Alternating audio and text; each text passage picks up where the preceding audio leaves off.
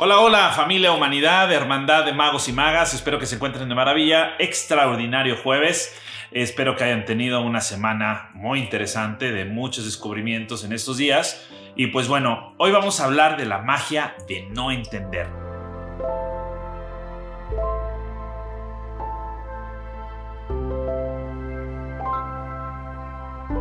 Eh, porque cuando hablamos de conceptos de magia, cuando estamos eh, con esta cuestión de, estos, eh, eh, de estas palabras de magia, de estos preceptos antiguos, de palabras que incluso las podemos escuchar en distintos idiomas, en diferentes dialectos, con distintas estructuras de lenguaje, con muchos significados o con una familia de significantes impresionante, podemos caer en una confusión completa. Y ojo que no es que esté mal.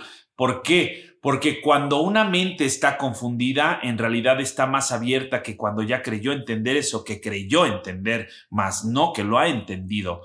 Entonces, porque si lo vemos como un entender como una finalidad, pues en realidad estaríamos cayendo en una falacia de conocimiento. ¿Por qué? Porque si yo te digo que ya lo entendí, en realidad no he entendido nada. Y más cuando hablamos en temas de magia y de conciencia.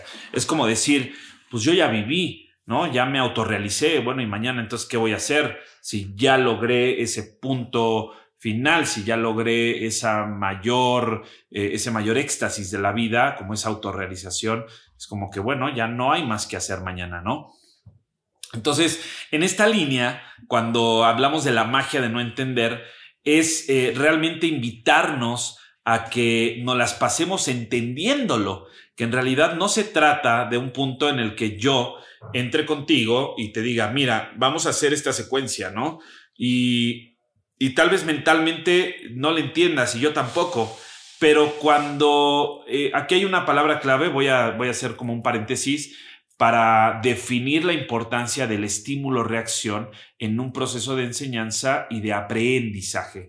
¿A, qué voy con esto?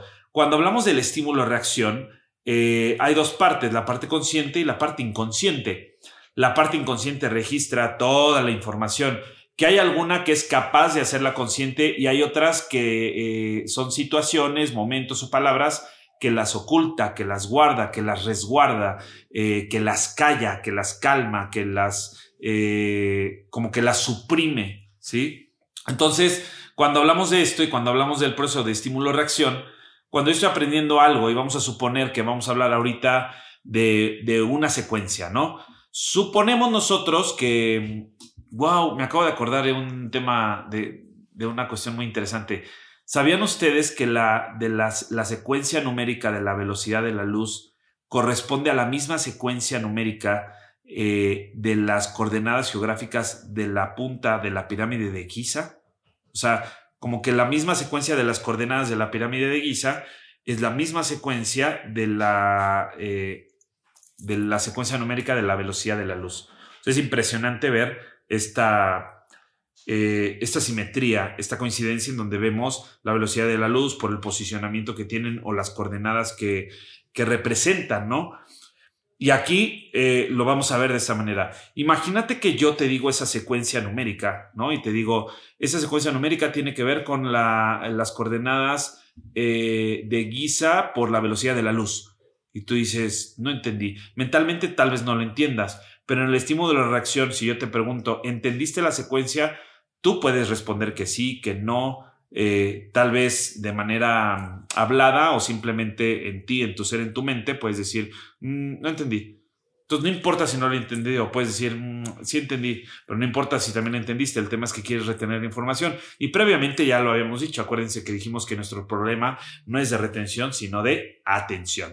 Entonces, cuando estamos presentes con nuestro foco atencional completamente en apertura y en disposición de integrar un nuevo conocimiento y un nuevo saber, eh, o cambiar una ideología, ¿no? Este, eh, entrar en un nuevo pensamiento, eh, hay algo que se mueve como el imperativo categórico, eso que es imperante en nosotros y que nos constituye y que inconscientemente viene y se integra o se registra o se insemina o se mete dentro de cada uno de nosotros, que es justamente lo que va al inconsciente. Entonces, ¿a qué voy con esto? La magia de no entender nos permite y nos otorga la posibilidad de pasárnoslas entendiendo sin determinar un saber como ya entendido.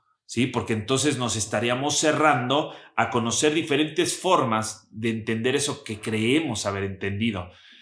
Si en, este sentido del estímulo-reacción, esta secuencia tú no la entiendes, pero hay una, hay una reacción ante el estímulo de la pregunta, es decir, yo te pregunto, si entendiste la secuencia, tú puedes decir que sí, tú puedes decir que no, tú puedes decir no me interesa, o puedes decir incluso me da igual, no sé, no importa la respuesta, eso es, un es una reacción a un estímulo que es la respuesta. Pregunta-respuesta, estímulo-reacción. Cuando está esta reacción, la reacción lo que hace es anclar esa secuencia al inconsciente. Entonces, si el inconsciente pudiera hablar, por así lo que siempre habla, pero el tema es que no somos conscientes de verlo, eh, si el inconsciente pudiera hablar, ¿no? O sea, le preguntamos a la mente consciente y otro a la parte inconsciente, y entonces la mente consciente va a decir, oye, dime la secuencia de las coordenadas de la pirámide de Giza, que es la secuencia de la velocidad de la luz y te va a decir, no sé, no me acuerdo, no me la aprendí, ¿no? No la entendí. Y le preguntas al inconsciente, oye, ¿entendiste la secuencia de las coordenadas geográficas de la pirámide de Mixa como, las, las coordenadas, como la secuencia numérica de la velocidad de la luz?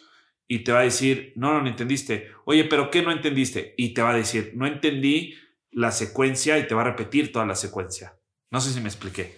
Entonces, es como este hecho de, el inconsciente va a registrar la información aunque no entienda la información, pero la está registrando. Y la parte consciente no va a registrar la información en tanto no la entienda. Entonces, cuando nosotros nos obligamos a querer entender algo, nos estamos cerrando la posibilidad de integrar esa información en el inconsciente para que posteriormente, a priori inconscientemente, la podamos canalizar, la podamos ocupar, la podamos utilizar.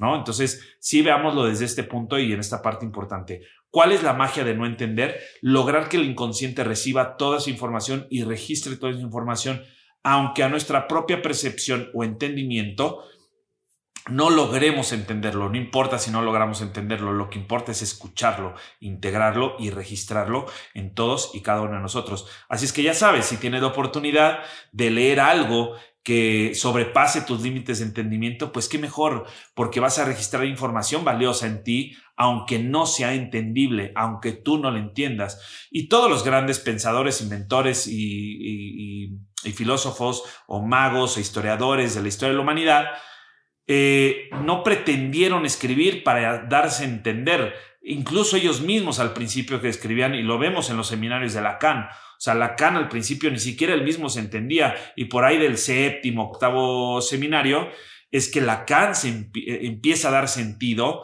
parte de todas sus teorías, ¿no? Y pasó con Freud y pasó con muchos eh, pensadores, eh, psicólogos y, pues inventores, ¿no? O sea, yo les llamo estos, este este capital humano arriesgado, ¿no? Estas personas que realmente se arriesgaron en una cultura o en una sociedad en donde era ver si era conveniente que dijeran o no dijeran tal cosa, si iba a hoc o no iba a hoc con el status quo en el que la sociedad de ese momento, de ese tiempo y de ese entonces se desenvolvía.